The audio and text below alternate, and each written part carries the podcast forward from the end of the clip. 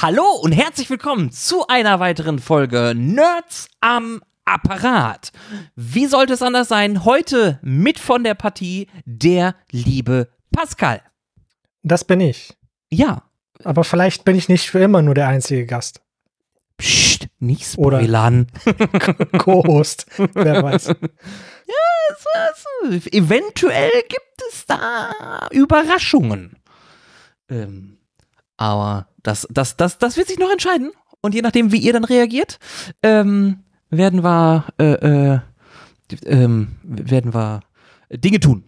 So, irgendwie. Ihr werdet das schon mitbekommen. Es ist. Es ist nicht zu überhören dann, ne? ja. Und. Äh, Außer er hat jetzt so eine ganz ähnliche Stimme wie ich. Nee. Uh -uh. Das ist schon. Er klingt manchmal ein bisschen wie ein Radiomoderator. Er hat da sehr viel Druck in der Stimme. Also viel, viel sexierer als wir. Wahrscheinlich, ja. Nicht, dass er uns natürlich ausstehlt. Ja. Also das wäre ja. Ähm, naja. Ja. Lass mal, lass, lass mal in die News starten. Ja, ne? Da gibt's so ein, so, so ein bisschen was. Äh, wir haben da, wir haben da ein paar, äh, wir haben da ein paar äh, Informationen. Es gibt eine Zero-Day-Schwachstelle im Cisco VPN. Ähm, Na, hoffentlich gab es sie und es gibt schon einen Fix. äh, ja. kurz vorweg, updaten ist immer eine gute Sache. Also man sollte auch seine, seine Cisco-Umgebung ähm, äh, durchaus updaten auf die, auf die neueste, damit sowas halt auch schnell äh, äh gefixt wird.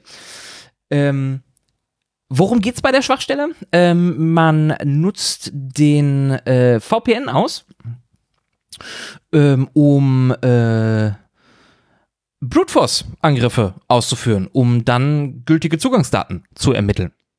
Und, oh Wunder, VPNs schützen nicht vor Cyberangriffen. Ja. Wie kann das denn passieren? Aber das, das gibt, suggeriert gibt's doch ja immer. Gibt es ja immer wieder irgendwelche ähm, Influencer, die uns ihre NordVPNs äh, und so verkaufen wollen. Und es ist schon besser geworden. Also ich, ich kann mich noch in, die, in die Anfangszeit erinnern, wo die halt wirklich, das waren halt deren Talking Points von NordVPN, dass die vor vor Cyberangriffen schützen. Ja. Nee. Nie. Tun sie nicht. Äh, äh, äh nee, ist nicht, nicht, nicht, nicht, nicht, äh, dafür, da, so funktionieren VPNs nicht. Ähm, um kurz ins Detail zu gehen, ähm, die Hacker können die Schwachstelle im Cisco VPN ausnutzen, um halt Ransomware einzuschleusen. Und diese Ransomware ähm, kann dann halt an, an über Brute Force Angriffe ähm, an gültige also versucht dann gültige Zugangsdaten zu ermitteln, was bedeutet, dass die Hacker damit Zugriff auf äh, unter anderem natürlich auch Unternehmensnetzwerke bekommen. Und je nachdem, was für Zugangsdaten sie dann natürlich bekommen, ähm, haben sie dann natürlich äh, ja ein bisschen mehr Verfügungsgewalt, um vielleicht äh, Daten abzugreifen. Und das ist durchaus ein Problem. Und da sollte man auch wirklich, ne, also Hinweis an die Administratoren, äh, updaten. Gutes Ding. Ja. Also fu funktioniert ist, immer. Ist halt auch eine Zero-Day-Schwachstelle, ne? Also ist schon von Anfang an dabei gewesen. Also kam nicht irgendwie durch ein Update rein, sondern alle Versionen sind betroffen. Ähm, zum aktuellen Zeitpunkt weiß ich nicht, ob ein Patch schon raus ist. Sollte ein Patch für die Cisco VPNs noch nicht raus sein, ähm, hilft aber auch immer die MFA, also die Multifaktor-Authentifizierung, die wir ja auch schon mal in einem unserer Podcasts behandelt haben.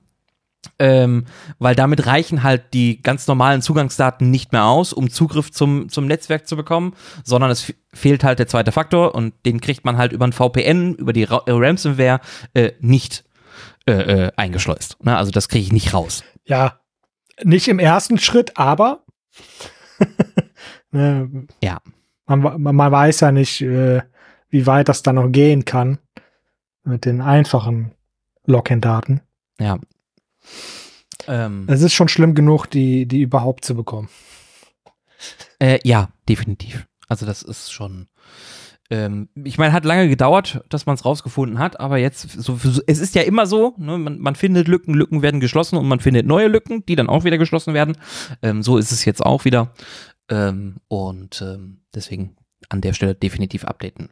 Was ich aber in der Geschichte eigentlich auch noch sehr spannend finde, ähm, das National Institute of Standards and Technology, ähm, also das, das US Department of äh, Commerce, hat äh, einen einen äh, äh, äh, ähm, hat die CVE-Details äh, natürlich aufgelistet. Die CVEs sind im Endeffekt eine, eine, wie die ISBN eines Buches gibt es für ähm, Schwachstellen beziehungsweise Sicherheitslücken auch eine Bibliothek, die man durchsuchen kann. Wir verlinken das auch wieder, also wir verlinken den CVE äh, äh, ähm, auch direkt in der, in der Beschreibung.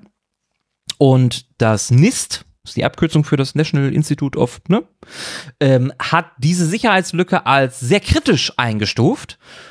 Cisco selber sagt aber, naja, das ist ja gar nicht so schlimm, das ist ja nur Medium. Ähm, was ich sehr spannend finde, dass halt wieder die Hersteller vom Gefühl her, ist auch nur eine eigene Meinung, ein verzerrtes Bild zu ihren Sicherheitslücken haben. Ähm, und die ja. Ja. ja. Ja, jetzt muss man da aber dazu sagen, dass, dass die NIST ähm, auch nicht auch nicht die coolsten sind, äh, was diese Lücken angeht. Ähm, da gab es jetzt zuletzt tatsächlich äh, Kritik von dem Entwickler von Curl. Ähm, Curl ist ein ähm, Kommandozeilenprogramm, ähm, das sich hauptsächlich mit Webprotokollen beschäftigt. Ähm, mhm. Ist mit integriert in Windows sogar. Also oh. mhm. richtig Top-Tier-Programm, extrem guten Support. Ähm, und der Hauptentwickler, der, der, der Ersteller davon, ähm, dessen Name mir gerade nicht einfallen möchte. Ähm, Einfach abhanden gekommene Name. lo, lo, lost in äh, Mind, sozusagen. Ja, furchtbar. Äh, Daniel Stenberg? Hat, ja, ähm, hat, hat einen Blog-Eintrag geschrieben, wo ein ähm, CVE eröffnet wurde über einen Bug, der einen Integer-Overflow äh, verursacht hat. Und auch dieser CVE, das ist zwar, das ist zwar ein Bug, aber es ist halt keine Sicherheitslücke. Und deshalb kann man das jetzt nicht wirklich als critical einstufen. Es wurde aber von der NIST als critical eingestuft. Ähm, es gibt halt auch keine, keine Anzeichen, keine Beweise dafür, dass man mit der, mit dem Bug halt irgendwie großartig was machen könnte. Ähm, weil es eigentlich nur verursacht, dass äh, wenn man einen Timeout ähm, zu hoch ansetzt, also so hoch, dass man da mehrere Jahre warten müsste, dass dann stattdessen äh, Requests sofort ausgeführt werden. Weil dass dann ne, der Integer über, überflowt und dann wird aus dem großen Wert halt ein kleiner Wert. Mhm. Aber so weit, so weit muss es erstmal kommen. Und selbst dann ist es halt keine Sicherheitslücke, weil das Einzige, was daraus resultieren könnte, ist, dass du halt mehr Requests machst, als du eigentlich geplant hattest. Okay, ja. So, äh, das ist zwar uncool für den Serverbetreiber, den du da eventuell attackierst, aber es ist keine Sicherheitslücke. Ja. Ja, weil, weil du ja nicht in das System dabei eingreifst, sondern das System selber halt. Ich meine, klar, kann es dann irgendeinen Scheiß-Server geben, der mit den Requests nicht klarkommt und dann le legst du deren ganze Infrastruktur lahm hinterher, aber mhm. Im Normalfall kommt das nicht vor. Und wie gesagt, du musst dann halt auch ein Timeout so hoch ansetzen, dass du äh, auf einen, ne, dass du, dass du eigentlich Jahre warten würdest zwischen den Requests. Das macht keiner. Es ist ein, es ist ein blöder Bug, hätte nicht passieren sollen, wurde auch gefixt. aber dass man das dann halt trotzdem als kritischen Sicherheitsfehler äh, ja. halt darstellt, ist bisschen komisch. Von daher finde ich eigentlich die Selbsteinschätzung der, der Firmen eigentlich, eigentlich immer, ähm, immer ein bisschen besser. Wahrscheinlich ist es ein Mittelwert irgendwo dazwischen. Ja, irgendwo dazwischen. Ja, ja, ich verstehe. Das Aber kommt das halt auch dazu, da, dazu kommt halt noch, dass die NIST selber nicht die Manpower hat, um einfach diese Sicherheitslücken tatsächlich dann halt auch zu, äh, zu untersuchen, um halt wirklich reinzugehen, äh, zu gucken. Ne? Curl ist zum Beispiel Open Source, ne? also jeder könnte tatsächlich nachgucken, ob es tatsächlich sicherheitskritisch ist. Bei sowas wie einem Cisco VPN, das ist nicht Open Source, da kann keiner jetzt hingehen und sagen, äh, wie kritisch das ist. Klar wird dann halt von NIST dann einfach gesagt, ja, das müssen wir halt ein bisschen höher einstufen. Aber äh, hier das ist schon zwischen Medium und Critical ist halt schon ein Riesenunterschied. Ne? Also ja, es wird ja, irgendwo dazwischen sein wahrscheinlich.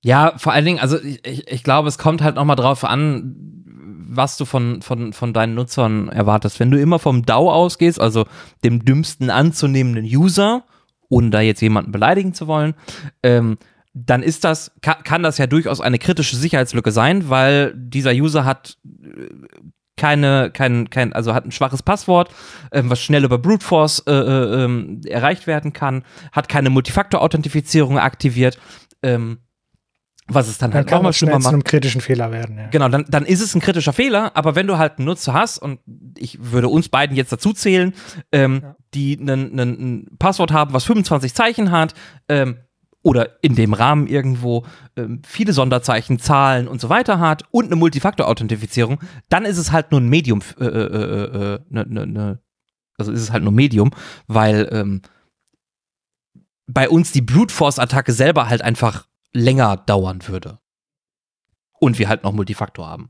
Also, du hast schon recht, es ist irgendwas dazwischen, weil die Einsatzszenarien genau. ja auch durchaus unterschiedlich sind.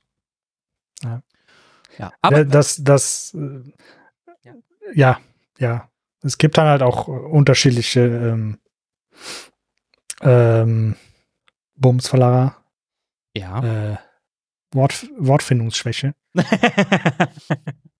Muss man auch mal haben. Ich weiß es gibt natürlich unterschiedliche Motive jetzt ah, von, ja. von, von NIST und dem Hersteller. Ne? Ja, Hersteller möchte natürlich sein, sein Ansehen äh, so wenig wie möglich ähm, beschmutzen, ja. während halt auch die zahlenden Kunden informieren. Äh, und und ja. Mist möchten natürlich, dass die Leute ihre scheiß Software updaten.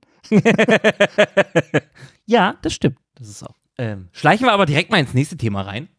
Ähm, unser, also der Podcast, das werdet ihr mit Sicherheit gemacht, äh, schon gemerkt haben, wir befassen uns ja durchaus immer mal wieder mit dem Thema künstliche Intelligenzen, ähm, beziehungsweise auch den Sprachmodellen. Und ähm, vielleicht gibt es da auch Lehrer und Lehrerinnen, die äh, sich der Herausforderung sehen, äh, von ihren Mitschülern und Mitschülerinnen ihre, ihre, die, die Texte zu analysieren und nicht wissen, ist das jetzt KI oder nicht? Und ähm, das ist auch leider mittlerweile äh, sehr schwer, beziehungsweise es war auch von Anfang an sehr schwer. Und ähm, es gibt da draußen auf dem Markt äh, sehr viele Tools oder einige Tools, die behaupten, sie könnten KI-generierte Texte äh, identifizieren. Dem ist aber nicht so. Also fallt nicht auf diese Falle rein. Ähm, selbst ChatGPT hatte ja Anfang des Jahres eine ähm, Software ins Leben gerufen, die auch äh, äh ja im Endeffekt KI-Detektoren hat, also um zu identifizieren, ist der Text von einer KI generiert worden oder nicht und hat das aber diesen Jahres im Juni, Juli auch schon wieder abgeschaltet, weil die Fehlerquote so hoch ist. Also man kriegt es mit aktuellen Mitteln laut äh, ChatGPT-Entwickler, äh, OpenAI, äh, einfach nicht heraus, ob äh, äh, äh Texte äh, äh, künstlich generiert worden sind. Selbst wenn du einen Text nimmst, der offensichtlich von zum Beispiel ChatGPT erzeugt worden ist und du fragst dann ChatGPT, unter anderem in einem anderen und neuen Chat, hey, hast du diesen Chat generiert? Bekommst du bei zehn Anfragen gefühlt zehn verschiedene Antworten. Wobei eigentlich gibt ja nur Ja und Nein, aber ähm, es ist halt vollkommen inkonsequent. Also man kann es nicht identifizieren. Und das finde ich sehr spannend, weil auf der einen Seite ist natürlich unsere Technologie noch nicht so weit, dass wir es könnten. Auf der anderen Seite sind die Texte aber dann teilweise so gut generiert und vielleicht auch ein bisschen nachbearbeitet, ähm, dass sie natürlich wirken. Jetzt war ich selber Schüler und ich glaube, wenn ich zu meiner Zeit so ein KI-Tool gehabt hätte wie ChatGPT und ich hätte den Text genommen ähm, und äh, ich glaube, ich würde den auch nur copy-pasten und den nicht mehr bearbeiten. Ähm, deswegen gibt es so die ein oder andere Floskel. Ja, das ist halt aber auch so, ich erinnere mich noch an, an die Taschenrechner-Debatte. Mhm. Ähm, mhm. Nur weil unsere Eltern damals halt nicht einen Taschenrechner in der Tasche haben konnten, heißt das ja nicht, dass wir den heute nicht benutzen dürfen. Ist doch albern. Man muss ja. sich halt nur vernünftig darauf einstellen, so. Ja. Ja. Vielleicht das anders zu bewerten auch. Ja.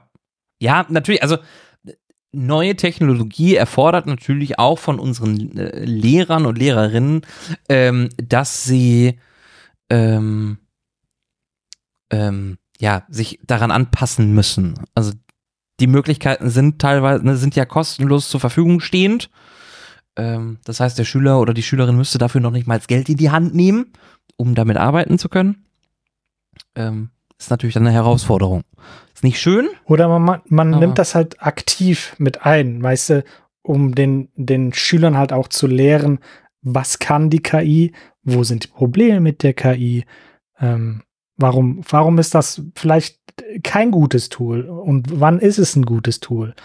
Genauso ja. wie man das mit dem Taschenrechner auch machen kann. So, wann benutzen wir einen Taschenrechner? Wo sind die Limitationen vom Taschenrechner? Ja. Und so ja, weiter und so fort.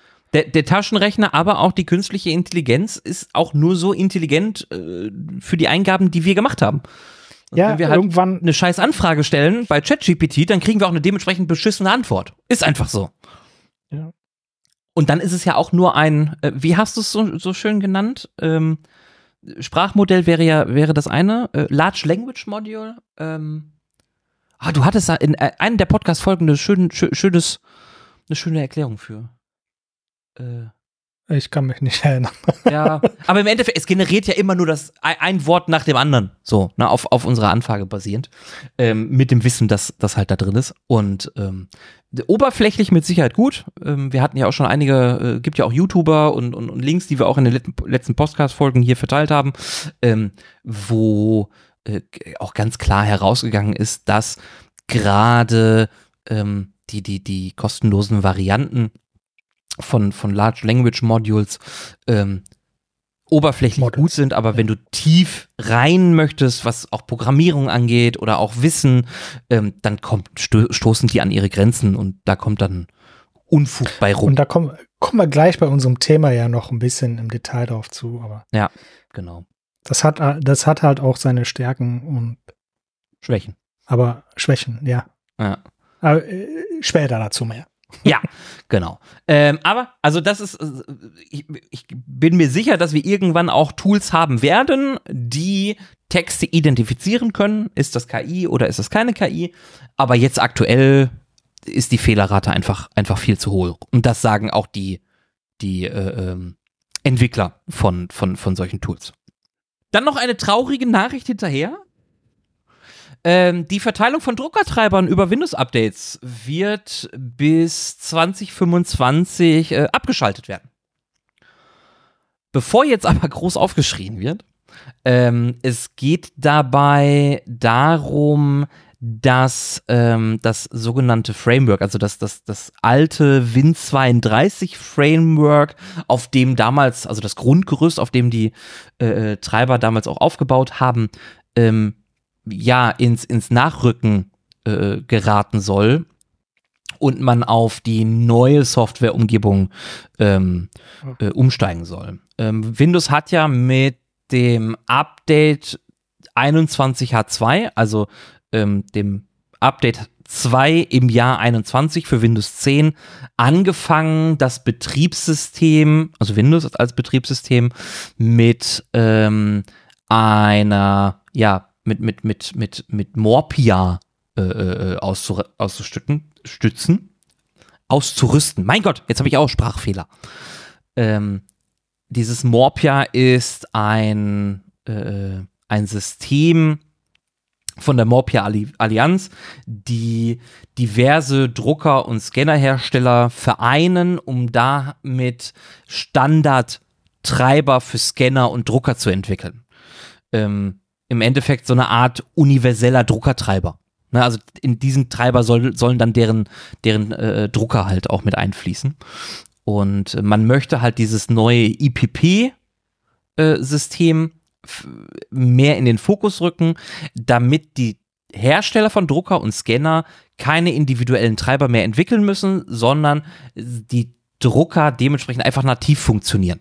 Dass ich gar nicht mehr irgendwie gucken muss, sind meine Druckertreiber aktualisiert, habe ich die habe ich die neuesten drauf, wie auf welchem Stand ist das Windows Update, muss ich doch von der Webseite welche ziehen, sondern dass es dann einen Standard dafür gibt, der mit allen Druckern kommunizieren kann, ähm, der schneller funktioniert, der besser funktioniert, der Windows integriert ist, sodass ich halt nicht noch irgendwelche Drittsoftware benutzen muss oder vom Hersteller die Software, ähm, sondern das halt ein bisschen reibungsloser funktioniert. Und dabei sei ja gesagt, das heißt ja nicht, dass alte Drucker dann dadurch gar nicht mehr funktionieren, sondern du kannst ja dann durchaus noch als Hersteller eigene Treiber vertreiben. Es geht ja nur darum, dass keine mehr über Windows Update kommen. Genau, ja. Ähm, wichtig aber dabei ist, und das hat Microsoft halt gleichzeitig auch angekündigt, ähm, ab 25 oder nach 25 wird es immer noch so sein, dass wenn ich eine Software installiere, einen Druckertreiber installiere, dann wird der über die Windows-Updates auch mit aktualisiert. Ähm, also wenn ich genau den Weg gebe, den Pascal beschrieben hat. Aber ab 2027, also noch ein bisschen hin, grob vier Jahre, ähm, wird es auch keine Treiber-Updates mehr über das Windows-Update geben. Also ab 27 bin ich Aber dann halt auch wirklich gesagt, dafür verantwortlich, dass die Treiber ja aktuell dann immer sind. noch Treiber-Aktualisierung vom Hersteller bekommen. Richtig, genau. Äh, Sicherheitsupdates. Ich, ich weiß, aber das, äh, als, als Privatperson regt mich das richtig auf, weil so, ey, wenn ihr so lange einen Drucker habt, braucht ihr den wirklich? ja, das, ähm, äh, das stimmt. Vielleicht, vielleicht einfach mal einen neuen besorgen. Die Dinger halt Aber vielleicht funktioniert der ja noch. Ja. Ja, genau. Aber so denken halt viele äh, Firmen halt. Und deshalb wollen die halt ihre Legacy-Geräte überall und immer anschließen und ja. Und leider ist halt Windows, also Microsoft hatte in der Vergangenheit diese, diese Geräte halt immer weiter unterstützt und gesagt, und bis heute noch sind da so, so ein paar Sachen in, in Windows drin, die, die mal so langsam raussortiert werden sollten, weil die auch das, das Betriebssystem verlangsamen und ja. altbacken wirken lassen. Ja. Aber naja. Ähm, ja, aber ne, dann seid ihr hier an der Stelle informiert. Ähm, wir werden dann, wenn der Podcast so lange überlebt, 2027 nochmal Informationen oder 2025 nochmal informieren und 27 dann auch. ich stelle mir einen Reminder. Ja. äh, ja. Ähm, dann noch eine ganz kurze Sache zu äh, Microsoft OneDrive. Und der ein oder andere wird sich jetzt mit Sicherheit fragen, was, hä? Was will der? Ähm, OneDrive erlaubt künftig den Online-Zugriff, äh, den Offline-Zugriff auf Dateien. Und ihr denkt euch jetzt so, hä? Das tut es doch jetzt auch schon. Ja? Sogar standardmäßig eingeschaltet. Was redet der Onkel denn da? ja, äh, es geht darum, dass wir zukünftig auch äh, unsere, unser OneDrive im Browser starten können, auch wenn wir nicht online sind. Ähm, und auch dann ohne Online-Verbindung im Browser unsere Dateien äh, äh, äh sortieren, umbenennen, verschieben können oder auch löschen können. Und sobald wir dann online sind, dann äh, wird das auch synchronisiert. Ja. Ähm, du hast, bevor wir den Podcast gestartet haben, eigentlich eine sehr gute Frage gestellt. Wer nutzt denn OneDrive im Browser? ja. Ähm, was mir aber dann eingefallen ist, sind dann halt auch so Sachen wie Chromebooks, ähm, die ja offline eigentlich so überhaupt keine Apps haben. sondern ähm, die Apps, die offline in Anführungszeichen sind, sind halt einfach nur Web-Applikationen, die halt in diesen so einen Offline-Modus an, anbieten. Ähm, und da natürlich Chromebooks von Google sind, hat Google natürlich mit ihren Produkten diese Funktionalität. Und ich nehme mal an, dass äh, Microsoft hier einfach nur mit seinen Produkten ein bisschen Konkurrenz schaffen möchte. Vielleicht gibt es in Zukunft dann halt auch äh, Chromebook-ähnliche Geräte von Microsoft. Kann ich mir auch gut vorstellen. Ja, das kann äh, äh, durchaus sein. Oder dass man halt die Surfaces halt auch vielleicht dahingehend ein bisschen, bisschen ummodelliert. Alles ist möglich. Äh, prinzipiell nicht schlecht. Äh, ich habe auch gerade auch nochmal drüber nachgedacht. Äh, ich selber nutze OneDrive unter anderem auch ab und zu im Browser. Ähm, gerade wenn es darum geht, dass ich auf mehreren Geräten gleichzeitig arbeiten möchte oder muss oder an verschiedenen Geräten hintereinander, äh, dann arbeite ich sehr viel mit im Browser, aber da bin ich auf die Online-Funktionalität angewiesen. Also ja, da geht, da, ja, wenn es dann halt, wenn du auf, auf fremde OneDrives zugreifst, klar, bist du dann im ja. Browser. Aber, aber da lädst du dann die Dateien vielleicht einmal runter in und dann, und dann war's das. ja, ja, ja, genau. Schön, bringt dann auch keine Zeit da drin und editieren irgendwelche Dokumente oder so. Das ist ja, weiß ich nicht. So arbeite ich nicht. Kann sein, nee. dass irgendwer da draußen so arbeitet. Ich ja. mach das nicht. Ich auch nicht. Ich habe dann lieber eine Originalkopie. ja, ich auch. Äh, zwei News haben wir noch und dann steigen wir auch ins Thema ein. Ähm, das Hacker-Kollektiv Cult of the Dead Co hat ein neues Privacy Framework äh, veröffentlicht. Jetzt fragt ihr Privacy Framework? Was heißt das? Ja. Ähm, Im Endeffekt geht es darum, ein Framework, wenn man es Wort zu Wort äh, äh, übersetzt, ist halt ein Gerüst, um auf anhand dieses Gerüstes bestimmte Apps oder Software äh, äh, äh zu entwickeln. Also es ist halt einfach, das, das, das gibt halt ein bisschen, gibt, gibt eine gewisse Richtung an, auf der ich dann entwickeln kann. So würde ich das jetzt als Laie ähm, beschreiben. Ja, oder ein bisschen bestimmte Funktionen, die, die halt schon entwickelt worden sind, ähm, um halt die Privatsphäre zu schützen. Ja, genau. Ne, vom Nutzer. Das heißt, man muss die nicht selber entwickeln, sondern die sind schon fertig, genauso wie ich das anfangs schon bei Curl erwähnt habe. Ne? Curl ist ja auch, auch so ein Framework, wenn man das so nennen möchte. Es ist halt einfach eine Library ne, für ähm, Web ähm, ähm, Protokolle, äh, dass ich dieses Protokoll nicht selber nochmal programmieren muss, weil das hat einen Standard und äh, Curl ist eins der riesigen Dinger und die werden das schon richtig machen und richtig umsetzen. Klar kann es da immer wieder Bugs geben. Äh, das passiert halt jedem. Äh, aber es ist unwahrscheinlicher, dass es da ähm, zu größeren Problemen gibt. Äh, und genauso kann man dann halt auch Funktionen für ähm, Privatsphäre herstellen, klar. Ja, genau. Und ja. also ähm, Call of the Dead Co., also das Hacker-Kollektiv, ähm, wirbt halt damit, dass es äh, A, natürlich nicht monetarisiert ist, ähm, Daten generell nicht monetarisiert werden, dass es Daten nicht weitergegeben werden können oder sollen werden, tun. Äh, man kann mit diesem Framework mobile und Desktop-Apps äh, sowie Kommandozeilen-Tools äh, und Webseiten auf Basis von der von dem Framework bauen. Äh, das heißt Veilit, würde ich sagen. Also wäre jetzt glaube ich die Aussprache Veilit. Also V-I. Ja, da war ich mir auch nicht sicher. Ich, äh, ja. Ich, ich habe es einfach mal versucht. Wenn es falsch ist, korrigiert das gerne. Ähm, man sieht das halt immer geschrieben und dann denkt man darüber nicht nach. ja, äh, genau.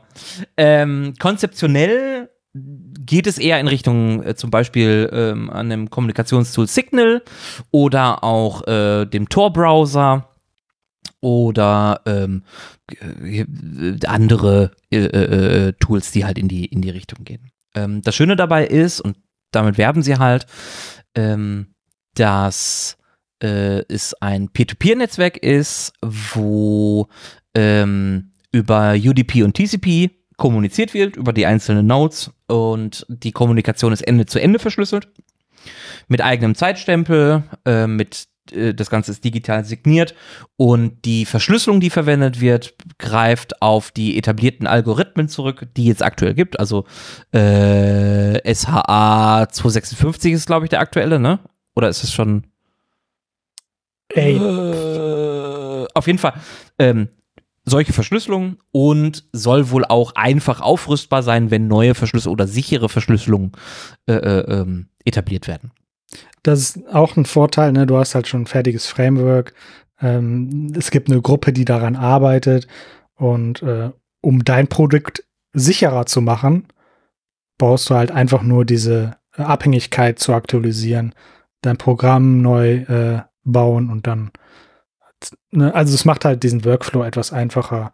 Du musst halt jetzt nicht nochmal Zeit investieren, um selber herauszufinden, wie jetzt diese neue Verschlüsselung funktioniert, sondern das ist halt alles mit diesem Framework impliziert, dass man halt ein relativ sicheres System ja. bauen kann. Natürlich kann man natürlich auch Scheiße damit bauen und es nicht richtig anwenden und dann bringt halt auch das beste Framework nichts. ja, ja, definitiv. Aber, also auch, auch aber es hilft schon mal. Ja, auch, auch die Nutzung selber ist natürlich, ne, ne, kann auch problematisch sein. Aber was, wo man dagegen, also wo, warum man sowas überhaupt macht, weil man natürlich den Handel mit Nutzerdaten äh, durchaus äh, ähm, einschränken möchte. Und, man möchte es auch ähm, den Entwicklern etwas leichter machen, um da über, überhaupt über nachzudenken, die App sicher zu machen. Ne? Richtig, ja. Viel, es ist, das ist ja schon eine riesige Hürde, so das technisch zu verstehen erstmal und das dann umzusetzen, ist so eine krasse Hürde, dass sich da viele dann auch einfach überhaupt nicht mit beschäftigen und dann sagen, ja komm, ist, ich absolut, meine, die Daten sind sowieso nicht so, so kritisch, dann mache ich das halt ohne. Ja. Ja. Und damit wird es halt einfacher zugänglicher für alle Involvierten. ja. Ja, aber gerade, also ich verstehe das durchaus. Also, wenn man sich so Apps anguckt wie Temu, ähm, die ja eigentlich mit jeder Bestellung Verluste machen. Ja, aber ähm, die werden das nicht nutzen, weil. Nein, natürlich nicht, aber das, das ist ja, das ist ja, also Temo ist für mich, und das werden wir mit Sicherheit auch nochmal in einem, in einem anderen Podcast, glaube ich, nochmal tiefer, äh, tiefer analysieren und, und vertiefen.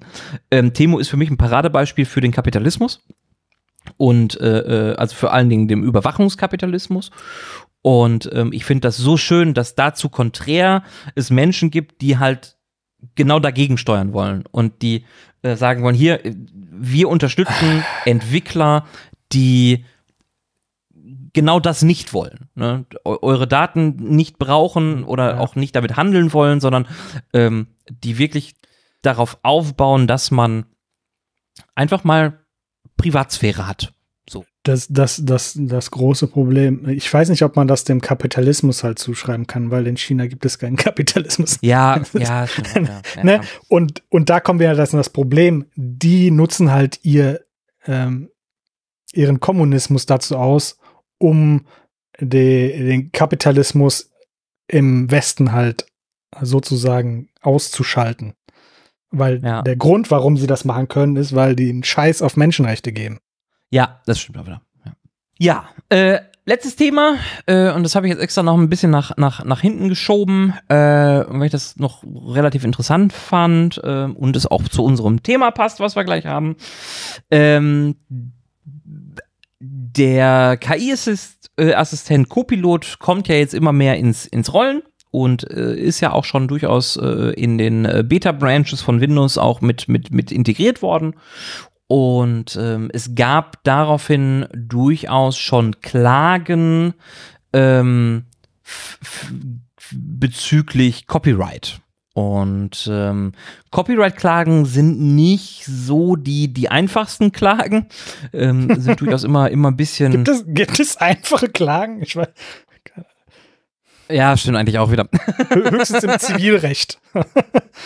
ähm, Keine Ahnung. Aber ähm, Microsoft hat sich dazu entschieden, man möchte seine Kunden unterstützen und vor Copyright-Klagen schützen. Also Copilot wird ständig weiter äh, äh entwickelt, sodass man nicht in die Gefahr läuft oder weniger Gefahr läuft, äh, äh, Copyright-Klagen zu bekommen. weil man vielleicht Texte generiert hat oder, oder, oder. Also das, Wobei ähm, das, das, das Generieren an sich nicht das Problem ist, sondern eher das äh, Verbreiten dieser Texte. Ja, ja. Das äh, stimmt schon. Ähm, aber aufgrund dieser, dieser äh, KI-Entwicklung klagen ja auch aktuell in den USA sowohl Schauspieler als auch Autoren ähm, gegen, gegen, solche, äh, gegen solche Sachen. Aber Microsoft möchte, möchte da schützen. Das hat für uns als Privatperson mit Sicherheit nicht so viel Impact wie für äh, Unternehmen, die Copilot vielleicht auch nutzen wollen oder auch damit arbeiten wollen. Ähm, finde ich sehr spannend, finde ich auch interessant, dass Microsoft sich natürlich auch dann auf Seiten der Kunden schlägt, hat aber natürlich einen ganz gewissen Impact, nämlich, äh, hey, nutzt ruhig Copilot, wir stehen hinter euch. Ähm, ist natürlich auch ein Marketing-Move, ne? Also muss man auch ganz klar dazu sagen. Ja. Und äh, wo wir schon bei Copilot sind, würde ich auch einfach äh, direkt den Sprung oh, in unser, unser Thema, Thema rein. Ja. Damn. Äh, kurzer Disclaimer vorweg. Also, wir sprechen jetzt über Microsoft Copilot. ähm, ko komisch, wie hätte das jetzt, das hat keiner, keiner verstanden, dass wir jetzt über Copilot sprechen. Ne? Ähm, mhm. ähm, ganz, ganz kurz. Es gibt den in Europa den Digital Markets Act, äh, kurz DMA, der aktuell die Nutzung beziehungsweise die Aktivierung von dem KI-basierten Tool Copilot in Europa verhindert. Das ist keine Microsoft-Entscheidung, dass wir das in, in Europa nicht bekommen, sondern das ist unsere Gesetzgebung. Der Copilot ist nicht nach äh, äh, ja. EU-Recht. Ja, was? Ja? Ja, was wolltest du? Am Ende ist ja schon, Microsoft hatte die Entscheidung getroffen, das nicht in Europa. Ne, das, das, äh, das, ja, der Gesetzgeber hat erstmal nichts gesagt. Der Gesetzgeber hat hier die Regeln aufgestellt und Microsoft hat die so interpretiert, dass sie sich das nochmal angucken müssen. Äh, ja, aber sie sind auch dran, den Co-Piloten so umzubauen, dass er nach äh, äh, den europäischen Wirtschaftsraumregeln äh, dann auch verwendet werden darf. Wahrscheinlich geht es darum, Server in, in Europa zu haben, Verarbeitung in Europa oder äh, äh, solche Sachen. Also, ähm, ja. aber also es kommt, ähm, es soll wahrscheinlich ähm, soll soll Copilot dann März 2024 vollständig mit dem Digital Markets Act ähm, der EU in Einklang gebracht werden. Das heißt, könnte halt auch Urhebergeschichten sein, ne? Ja. Weswegen sich dann halt auch Microsoft ja dann hinstellt und sagt, wir möchten ne, dann auch äh, unsere Kunden vor Klagen schützen. Das wird wahrscheinlich in Einklang stehen, äh, ne, dass die, dass die einfach jetzt noch trainieren müssen, irgendwie eine neue Version der KI, ähm, um, um Quellen wahrscheinlich einfach angeben zu können, woher der generierte Text im Detail herkommt. Ähm, wie der sich weil, zusammenstellt.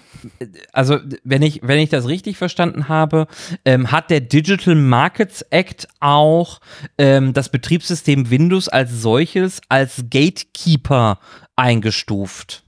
Ähm, was auch immer das heißen mag.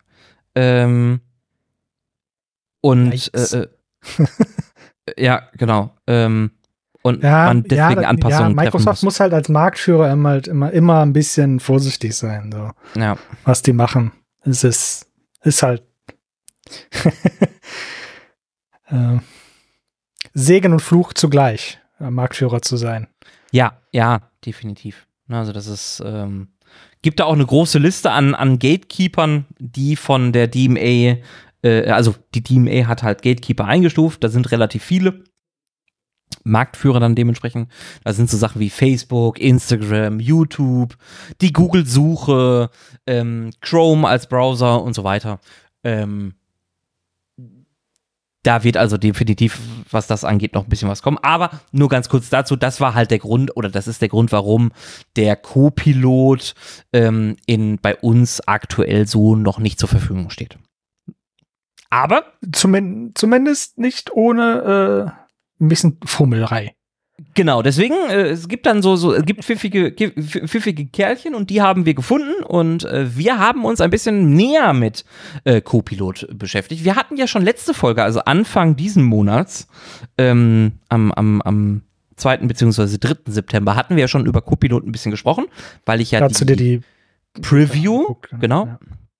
Ich meine, es ist jetzt immer noch als Preview gelabelt, aber es ja. ist jetzt in dem offiziellen Windows 11 Release. Äh, genau. Und es hat auch definitiv ein paar mehr Funktionen, nicht viele, aber ein paar mehr Funktionen äh, äh, als die Preview aus dem Dev-Kanal. Und mhm. ähm, äh, ja, ähm, wir haben es ein bisschen getestet und haben ein bisschen ausprobiert und äh, wollen euch darüber natürlich ein bisschen in Kenntnis setzen.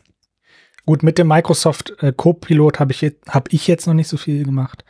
Ähm, ich komme dann später noch mal auf den äh, GitHub Copilot speziell fürs Programmieren zu sprechen. Genau, weil da hat sich, glaube ich, auch ein bisschen was noch. Aber das ist ein separates Produkt, von daher machen wir erstmal.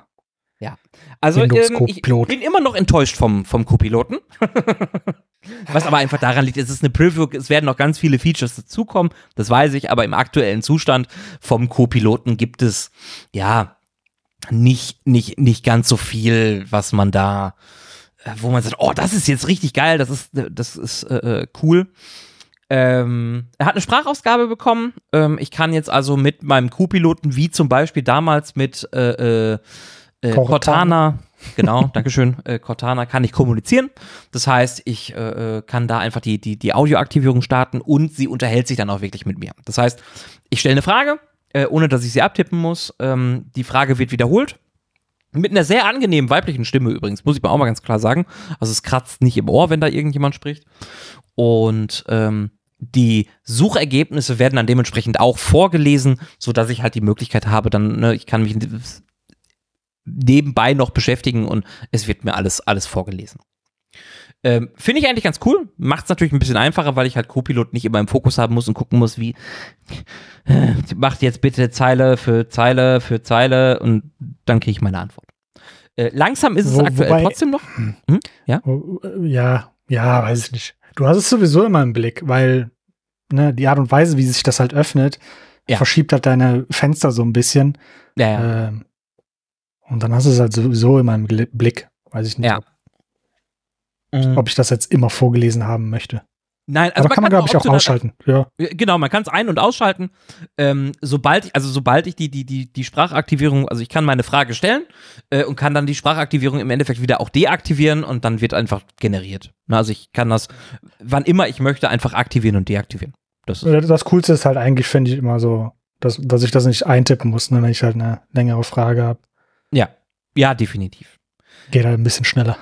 Ja, und was der Co-Pilot auch bekommen hat, und das habe ich auch, äh, auch, auch ausprobiert und es funktioniert sehr gut, ähm, wie Google Lens gibt es ein, eine Bildanalyse innerhalb ähm, von, von Copilot. Und das ermöglicht mir, ich kann einfach ein Bild oder einen Link einfügen. Also ich kann ein Bild von meinem Computer hochladen. Und es dauert dann natürlich ein bisschen, weil dieses Bild natürlich an die Server geschickt werden muss. Es muss analysiert werden und so weiter. Und kriege dann Informationen zu diesem Bild. Ich habe jetzt zum Beispiel ein Logo genommen gehabt ähm, von einer Messe. Und anstelle, dass er mir nur gesagt hat, okay, das ist jetzt das Logo dieser Messe, hat er mir auch direkt im Anschluss, ohne dass ich nachfragen musste, alle Informationen oder wichtige Informationen zu dieser Messe gegeben. Das heißt, wenn ich jetzt zum Beispiel irgendwie auch ein Logo vielleicht von einer Firma habe oder ähm, von, von, von einem Produkt, was ich nicht mehr kenne oder oder oder, ähm, habe ich die Möglichkeit oder geht Copilot so weit, wenn er es richtig erkannt hat, davon gehen wir dann mal aus, ähm, dass er mir halt auch direkt Informationen zu diesem Produkt gibt. Und das finde ich eigentlich sehr charmant. Ähm, weil es mir natürlich die Möglichkeit gibt, ähm, damit Bilder zu, zu verarbeiten und, und auch unbekannte Dinge äh, herauszufinden. Was nicht geht, und das schreibt auch, auch der Co-Pilot selber hin, wenn dort Gesichter zu erkennen sind, werden diese Gesichter geblurrt und damit hab, werden keine datenschutzrelevanten Informationen zu der Person äh, preisgegeben, ne? weil für die Serververarbeitung selber dann diese Gesichter geblurrt werden. Wie gut das funktioniert, kann ich auch nicht sagen. Ich tue mich noch so ein bisschen schwer, meine, meine, meine Fratze da mit, mit rein zu kopieren. Ähm, Wäre aber mit Sicherheit mal eine Idee.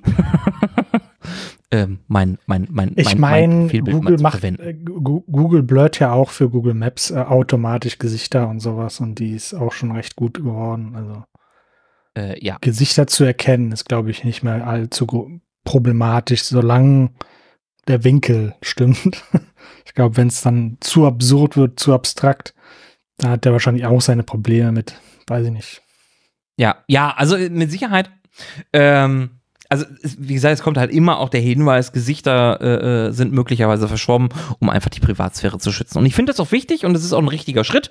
Wie gesagt, wie gut das funktioniert, weiß ich nicht.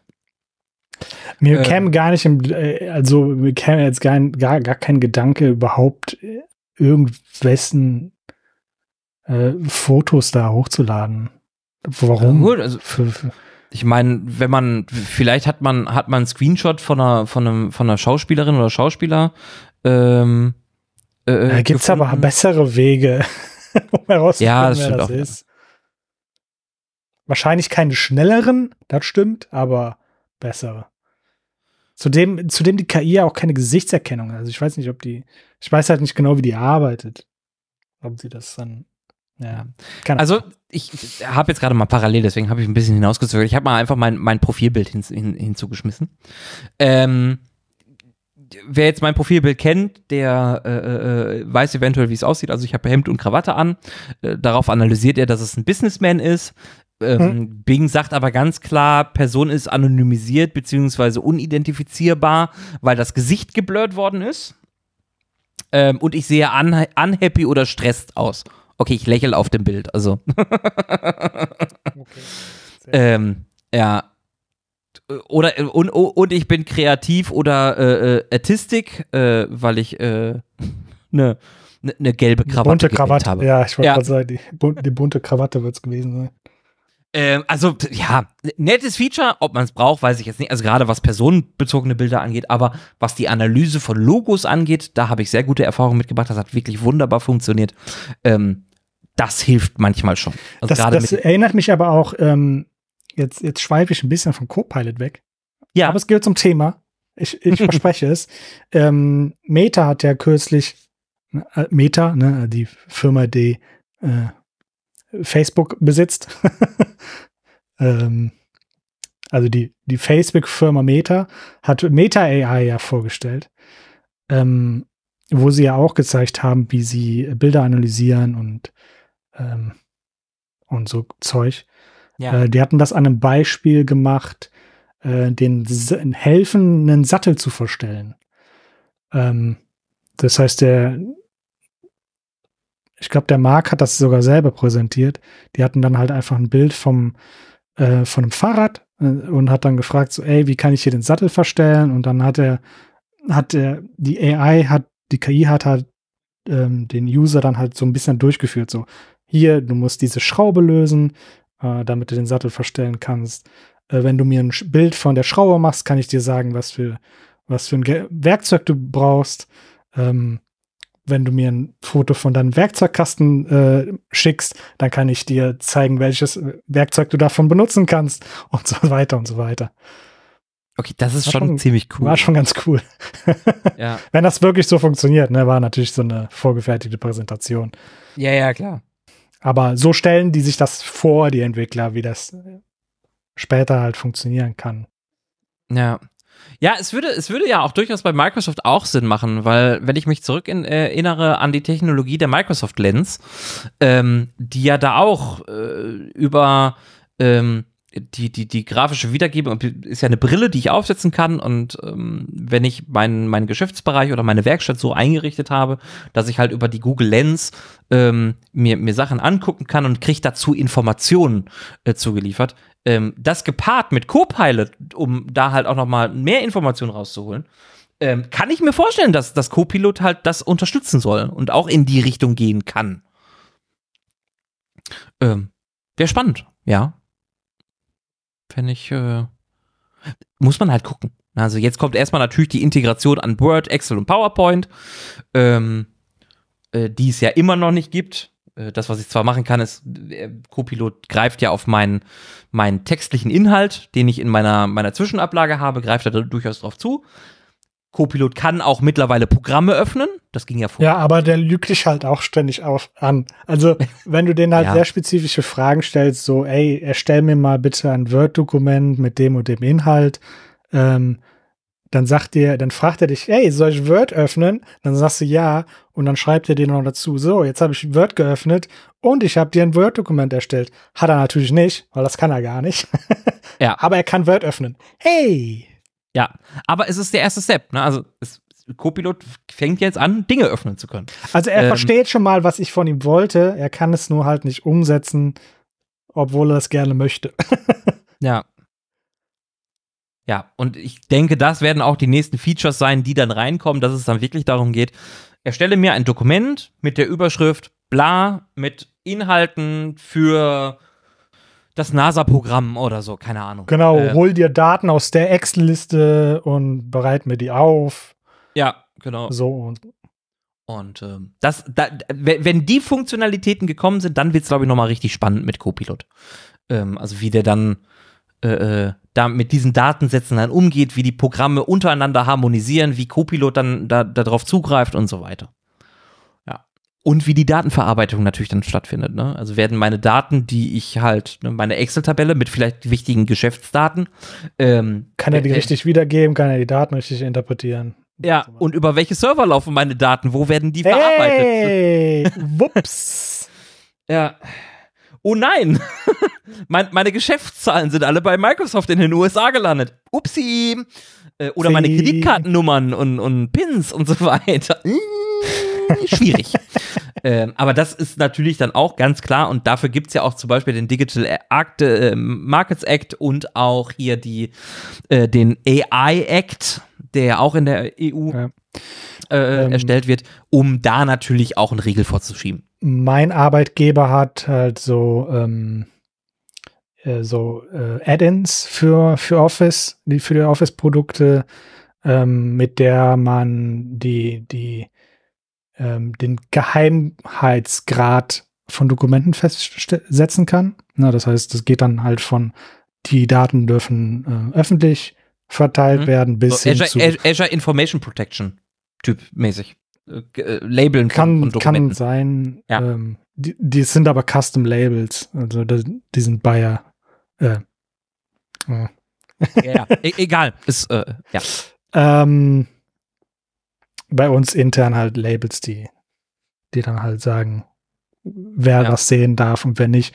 Und das in Verbindung kann man dann halt auch noch mal wahrscheinlich setzen. Da wird es dann wahrscheinlich auch äh, Schnittstellen geben, wo man dann halt mit Add-ins auf die äh, auf die äh, Copilot-Funktion zugreifen kann oder andersherum, dass Copilot mit Add-ins kommunizieren muss um zu gucken, ja. welche Daten darf ich tatsächlich benutzen und welche nicht.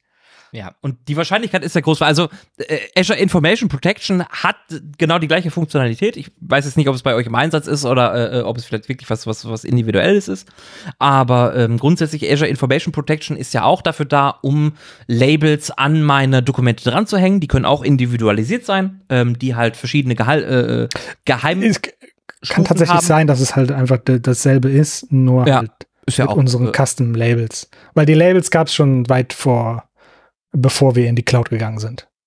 Ja, dann, dann, dann könnte es wirklich, wirklich sein. Aber ist ja auch äh, irrelevant. Aber dadurch, dass halt diese Technologie in der Welt von Microsoft schon existiert, weil äh, Azure gehört ja auch zu Microsoft, ähm, ist die Wahrscheinlichkeit sehr groß, dass gerade im Unternehmensbereich äh, Copilot irgendwann, keine Ahnung wann, aber irgendwann auch auf diese Labels zugreift und sagt, oh, das ist ein streng geheimes Dokument, ähm, da darf ich gar also, nicht dran. Also genau, entweder, entweder darf ich da nicht dran oder ich muss das halt in einer besonderen Art und Weise verarbeiten. Auf jeden, soll, auf jeden Fall sollte ich den User darüber informieren, dass ich seine äh, Anfrage nicht ja, bearbeiten genau. kann. Ja. Und ich glaube, also ich kann mir auch sehr gut vorstellen, dass halt genau sowas kommen wird. Ähm, und ja, wenn, ja, wenn diese Infrastruktur schon existiert, klar, warum die nicht nutzen. Ja, und dadurch wird halt Copilot gerade im Unternehmensbereich natürlich zu einem zu einem sehr mächtigen Tool, weil du halt auch Fehlerquelle Mensch mit mit mit solchen Labels in Kombination mit Copilot und so weiter halt auch so ein bisschen ja einbremsen kannst. Nicht, nicht komplett, ne? Dafür sind wir einfach noch Menschen und wir sind zu kreativ, um äh, äh, ähm, ja, dass man also, dann Riegel vor, ja. vorschieben kann, aber ähm, es wäre ein weiteres Hilfsmittel. Die Maschine sagt, ich kann die Datei nicht verarbeiten, weil das das falsche Label hat, also habe ich das Label geändert. Nein! ja, die Frage ist dann natürlich, äh, ähm, ob man dann das Label überhaupt noch ändern kann. Da muss er wahrscheinlich, ne, also schwierig. Hast du recht, klar, aber äh, äh, ja, ich spannend. kann ja also, das Dokument kopieren, den Inhalt und ein anderes Label draufklatschen. Das ist ja nicht das, das kommt natürlich darauf an, wenn das, das, das, also, das Label das verhindert, dass du Inhalte aus dem Dokument kopieren kannst. Ähm, weiß ich nicht. also das gibt es ja auch, also es gibt ja Technologien, also gerade im Azure Information Protection. Und bitte steinigt mich nicht, wenn, wenn ich, wenn ich gerade falsch informiert bin, aber ich meine, ähm, dass ich mit einem Dokument, was gelabelt worden ist, auch durchaus verhindern kann, dass ich einen Screenshot von dem Dokument mache. Ja gut, da äh, arbeite ich jetzt im falschen Bereich. Unsere Daten sind halt in der Regel nicht streng geheim. Ja, ja, aber da, ne? ich sitze halt, ne, ich sitze halt im passenden ja. Team. Ähm, äh, ich selber aber habe ja auch nicht viel mit Security zu tun, aber ich kriege natürlich das eine oder andere mit und äh, ähm, mein Arbeitgeber arbeitet auch mit Labels. Ähm, und ich meine, ich habe kein streng geheimes Label, was ich benutzen kann, weil ich gar nicht in einem, in einem Arbeitskreis bin für, für, für streng geheim. Aber ich meine, dass es Einstellungen im Azure Information Protection gibt, ähm, die verhindern, dass du aus Dokumenten herauskopierst. Also es wird dann einfach nicht in die Zwischenablage gelegt.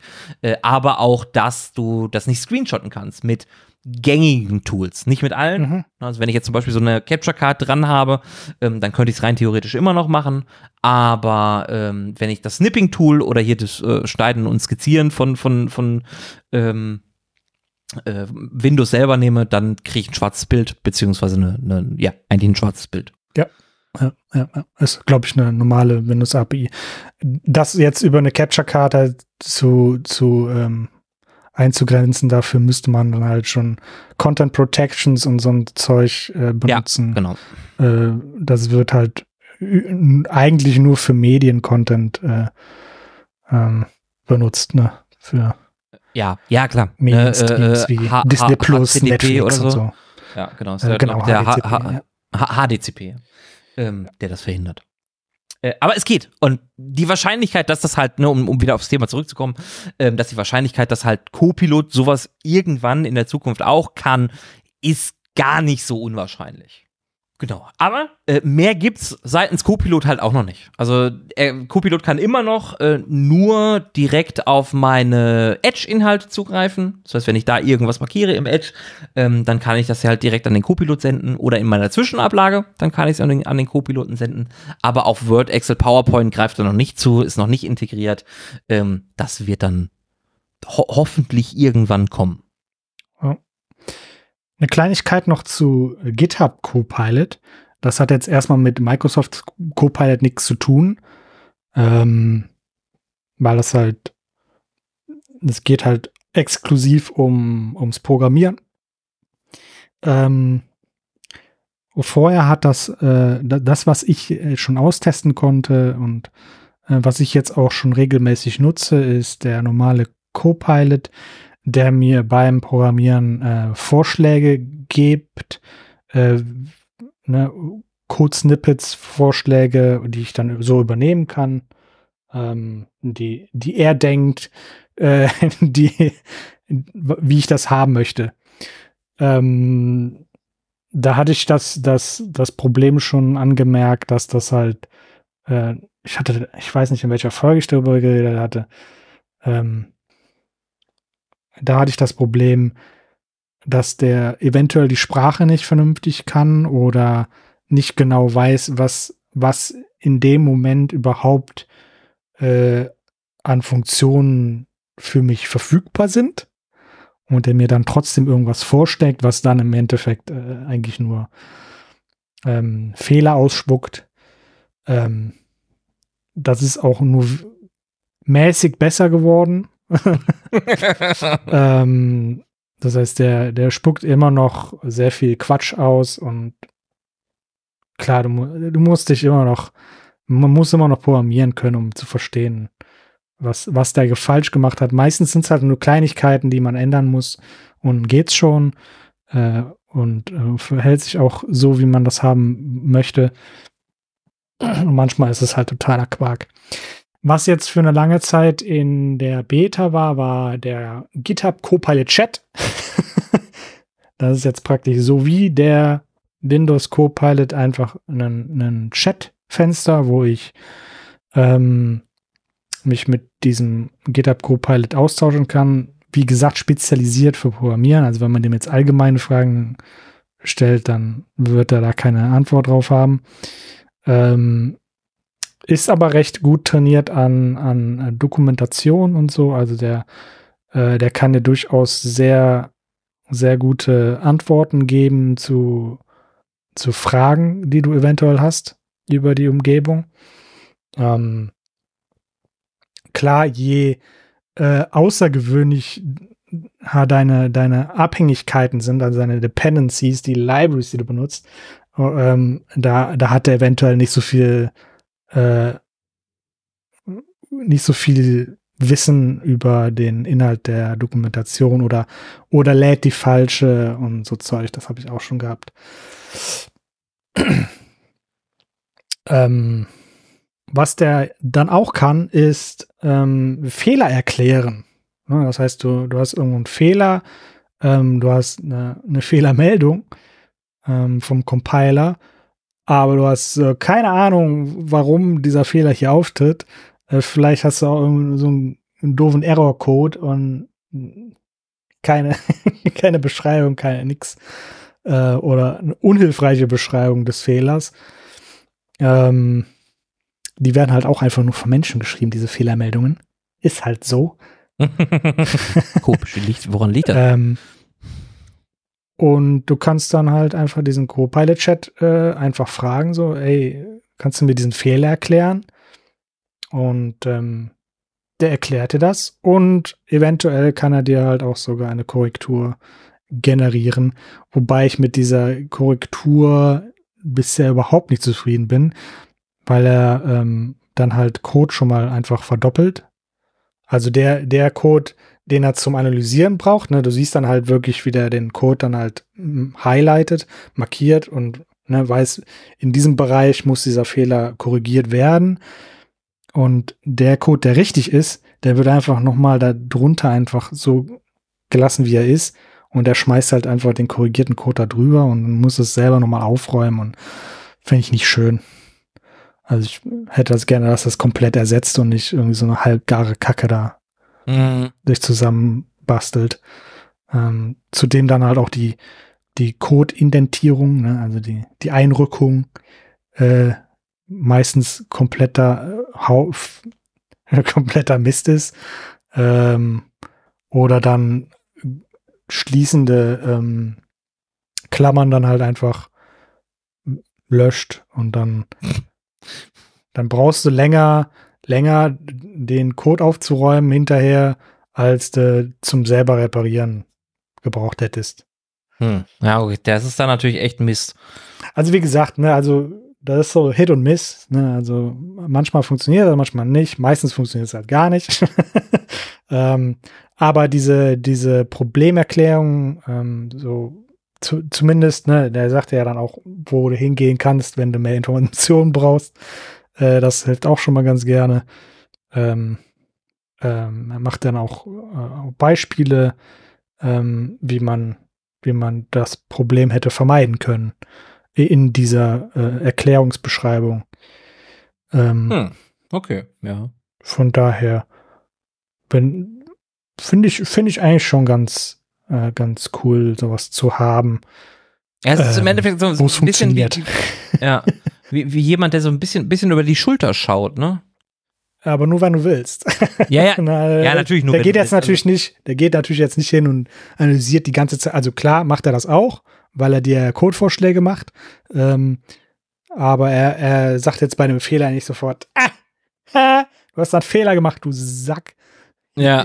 Boah, bist du dumm, ey. Boah, bist du dumm. Hier, das hast du falsch gemacht, sondern das ist halt einfach ja, so, ey, ich habe keine Ahnung, wo ist hier der Fehler? Und dann, ja, ja. kein Problem, sag ich dir. Hier. So sieht's aus. Ja, aber es ist schön zu sehen, also das ist sowohl natürlich der, der GitHub Copilot als auch natürlich der Microsoft Copilot, dass sie halt auch, also man, man sieht halt Fortschritt. Und das finde ich halt eigentlich so. Man muss, halt so, ja, wir haben jetzt so eine, man muss halt immer noch so ein Auge offen haben und trotzdem ja. verstehen, was er dir da korrigiert hat. Sonst, äh, weiß ich nicht. Aber äh, dass das Vertrauen tatsächlich steigt so ein bisschen, ne? dass, dass der halt nicht nur ja. Müll faselt, sondern dass der auch irgendwie einen, einen, Artikel aus der Dokumentation vernünftig interpretiert hat und äh, in vereinfachter Sprache wiedergegeben hat. Ja. Ja. Perfekt. Schön zu hören. Wir werden natürlich weiterhin berichten, wenn es Neuerungen gibt. Ähm, ich werde mit Sicherheit auch noch mal irgendwann mit ChatGPT Version 4 anfangen. Ich bin liebäugel da immer noch mit. Ähm, um das mal ein bisschen, bisschen aufzutesten. Aber ähm, künstliche Intelligenzen beziehungsweise KI oder AI-Modelle äh, sind natürlich ein momentan ständiger Begleiter, was äh, Themen angeht. Ähm, da werden wir mit Sicherheit. Nvidia, Nvidia hat ja auch äh, noch bestätigt, dass, äh, dass der Hauptfokus nicht mehr auf die, die Hardware ähm, Verbesserung im tra traditionellen Sinne ist, ne, für Grafik äh, mhm. Reproduktion, sondern ähm, dass das für Performance und Qualität des Bildes ähm, die KI sehr weit im Vordergrund stehen wird. Bin ich sehr gespannt. Aber wirst du trotzdem wahrscheinlich noch eine neue Grafikkarte kaufen müssen, damit die alle ja, Funktionen sicher. hast. Und dann ja nochmal eine neue Grafikkarte. Ja, ja, ja, genau. ja, auch das wird spannend äh, KI in, in, in Hardware, beziehungsweise in der Software dann dazu. Ne? Also, ja, ja, hauptsächlich die Hardware, die das beschleunigt. Ne? Also ja. so, so wie das halt damals war. Ne? Wir haben ja zu Doom, Doom ist ja noch Software äh, ähm, generiertes Bild. Ne? Also das heißt, die, die CPU ähm, zeichnet, wie das hinterher auf, der, auf dem Bildschirm aussehen soll. Ähm, und danach haben wir ja erst, äh, oder währenddessen, glaube ich schon, gab es halt diese 3D-Beschleunigung, ähm, die jetzt halt an, an ihr Limit kommt. Äh, außer ja. wir wollen noch größere Grafikkarten, die noch mehr oh Strom Gott. verbrauchen. Oh Gott. Das, das, darum, ne, deshalb müssen wir halt ein bisschen gucken, dass wir jetzt die KI ein bisschen pushen, die halt die, äh, die uns dabei hilft, schönere ja. Bilder zu, zu machen. Äh, ja. Effizienter. Ja, aber auch also, da werden wir natürlich drüber sprechen, ähm, wenn es dann soweit ist. Ansonsten werden wir euch natürlich mit weiteren News äh, äh, äh, informieren und äh, das ein oder andere Thema haben wir mit Sicherheit auch noch offen, was dazwischen liegen wird, ähm, bis das Ganze dann spruchreif ist. Und Vielleicht fällt euch bei der nächsten Folge ja das eine oder andere auf. Ähm, es gibt eventuell kleinere Veränderungen. Nein, keine Sorge. Der Pascal bleibt natürlich uns erhalten. Hoffe ich. Wir. Ja, sicher. ja, äh, ich glaube, dann bleibt uns nur noch zu sagen. Danke fürs Zuhören und bis zum nächsten Mal. Auf Wiederhören. Tschüss.